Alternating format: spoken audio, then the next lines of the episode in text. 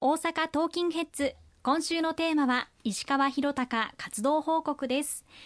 まずはオープニングでお伝えした終戦記念日に先駆けて行われた公明党大阪本部としての街頭演説会についてです。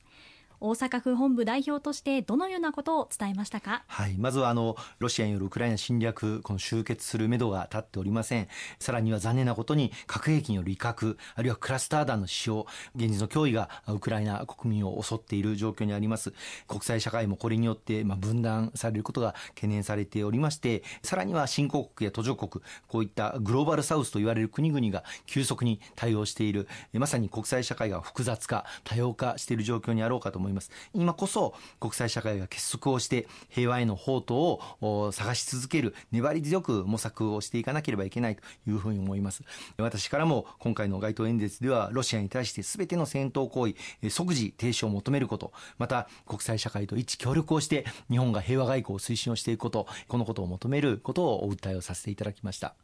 まずはその大きく変わりつつある国際情勢についてお伺いしたいと思います。ロシアのウクライナ侵攻に端を発してエネルギー価格の高騰なども起こりました。なかなか平和難しいですけれども取り組み続けること重要ですよね。そうですね。特に欧州最大規模のウクライナの原発ザボロジエ原発を、まあ、ロシアが占拠している、まあ、現状でもございまして唯一の戦争被爆国の日本として非常に懸念をしております。今年の2月の国連総会決議には重要インフラに対する攻撃等について即時停止を求めるという内容があの盛り込まれておりましてこうしたことを実現をしていくことを国際社会で一致結束をしてさらにロシアに強く求めていきたいというふうに思います。またこの状況の中で残念ながら北朝鮮が引き続き日本海に向けた弾道ミサイルの発射実験を繰り返しそして技術力の向上を図ろうとしております。さらには核実験をまた再度行うのではないかといったことも取り出されております、まあ、こうした日本を取り巻く安全保障環境が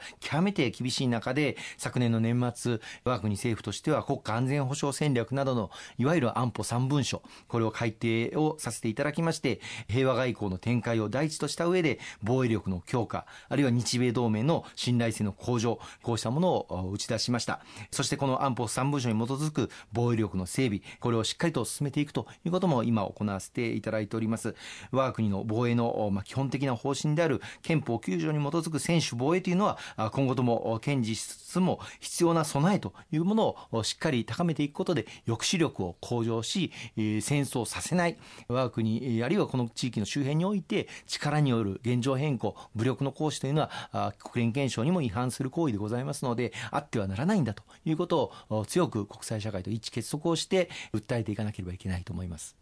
かりました、えー、外交面についてですが明日28日公明党が中国訪問を予定しています。日中関係公明党大きな役割を果たしてきましたが今回の訪問の意味とは何でしょうか？はいありがとうございます。明日8月の28日から公明党の山口夏夫代表を団長とする公明党訪中団が中国を訪問することになります。中国の主要なあ首脳陣とですね直接やっぱり膝を突き合わせてさまざまな日中関係あるいは国際情勢について意見を交換をしていくということは極めて重要ですしその中で日中で一致できる取り組みというものを模索していくということも非常に大事だと思っております。まあ、日中関係さまざまな政治的な懸案またこの地域の不安定な状況に対する意見の相違というものもございますそういったことについてやはり日本として言うべきことはきちっと中国側に率直にものを申していくということも重要ですしまたその意見交換を率直にしていく中で合意できる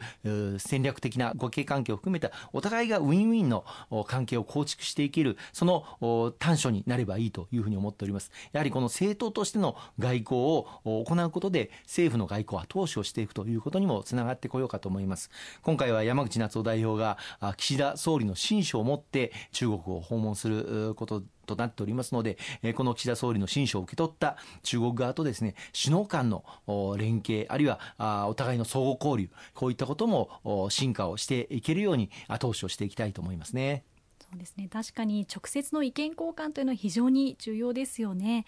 今の日本の状況の中で日本は高齢化社会を迎えている中中国日本以上の高齢化になる可能性も今出てきていますし韓国も日本以上の少子化を抱えています世界で最も早く少子高齢化を迎えた日本果たす役割もありそうですよね。おっしゃる通りですね。あの日本はあ世界最速のスピードでこれまで少子高齢化が進んでまいりましたが今後中国はこの日本を上回るスピードで少子高齢化が進んでくる。特にいわゆる一人っ子政策と言われるものを長年とってまいりましたので現役世代の人口が非常に少なくこれからなってまいります。その非常に少ない現役世代で多数の高齢者そして今子どもたちの数が少しずつ増えてきている中で大きな負担が中国にはかかってくるということになろうかと思います。まあ、日本でこれまで経験してきたこと、あるいはシステムを構築してきたこと、こうしたことが中国でも参考にできることは多数あのあるのではないかと思っておりますので、そういった分野の意見交換も必要な関係部署と常時行っていくということが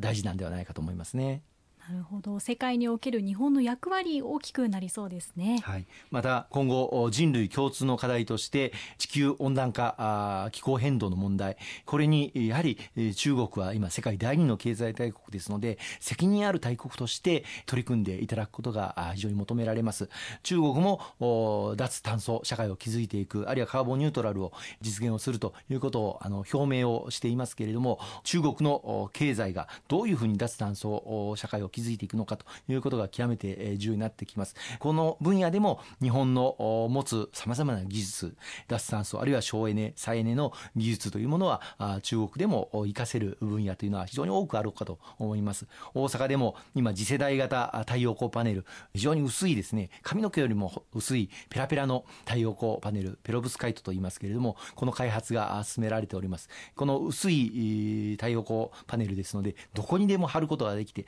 どこでも発電がすることができるという非常に注目されている新技術ですけれどもこれを中国含め世界中の国々で活用していただけることになれば大阪日本の新しい成長産業として伸びていくことも期待できるのではないかというふうに思いますね。そうなんですね。そういったすごい日本の技術が世界に広まっていきそうですね。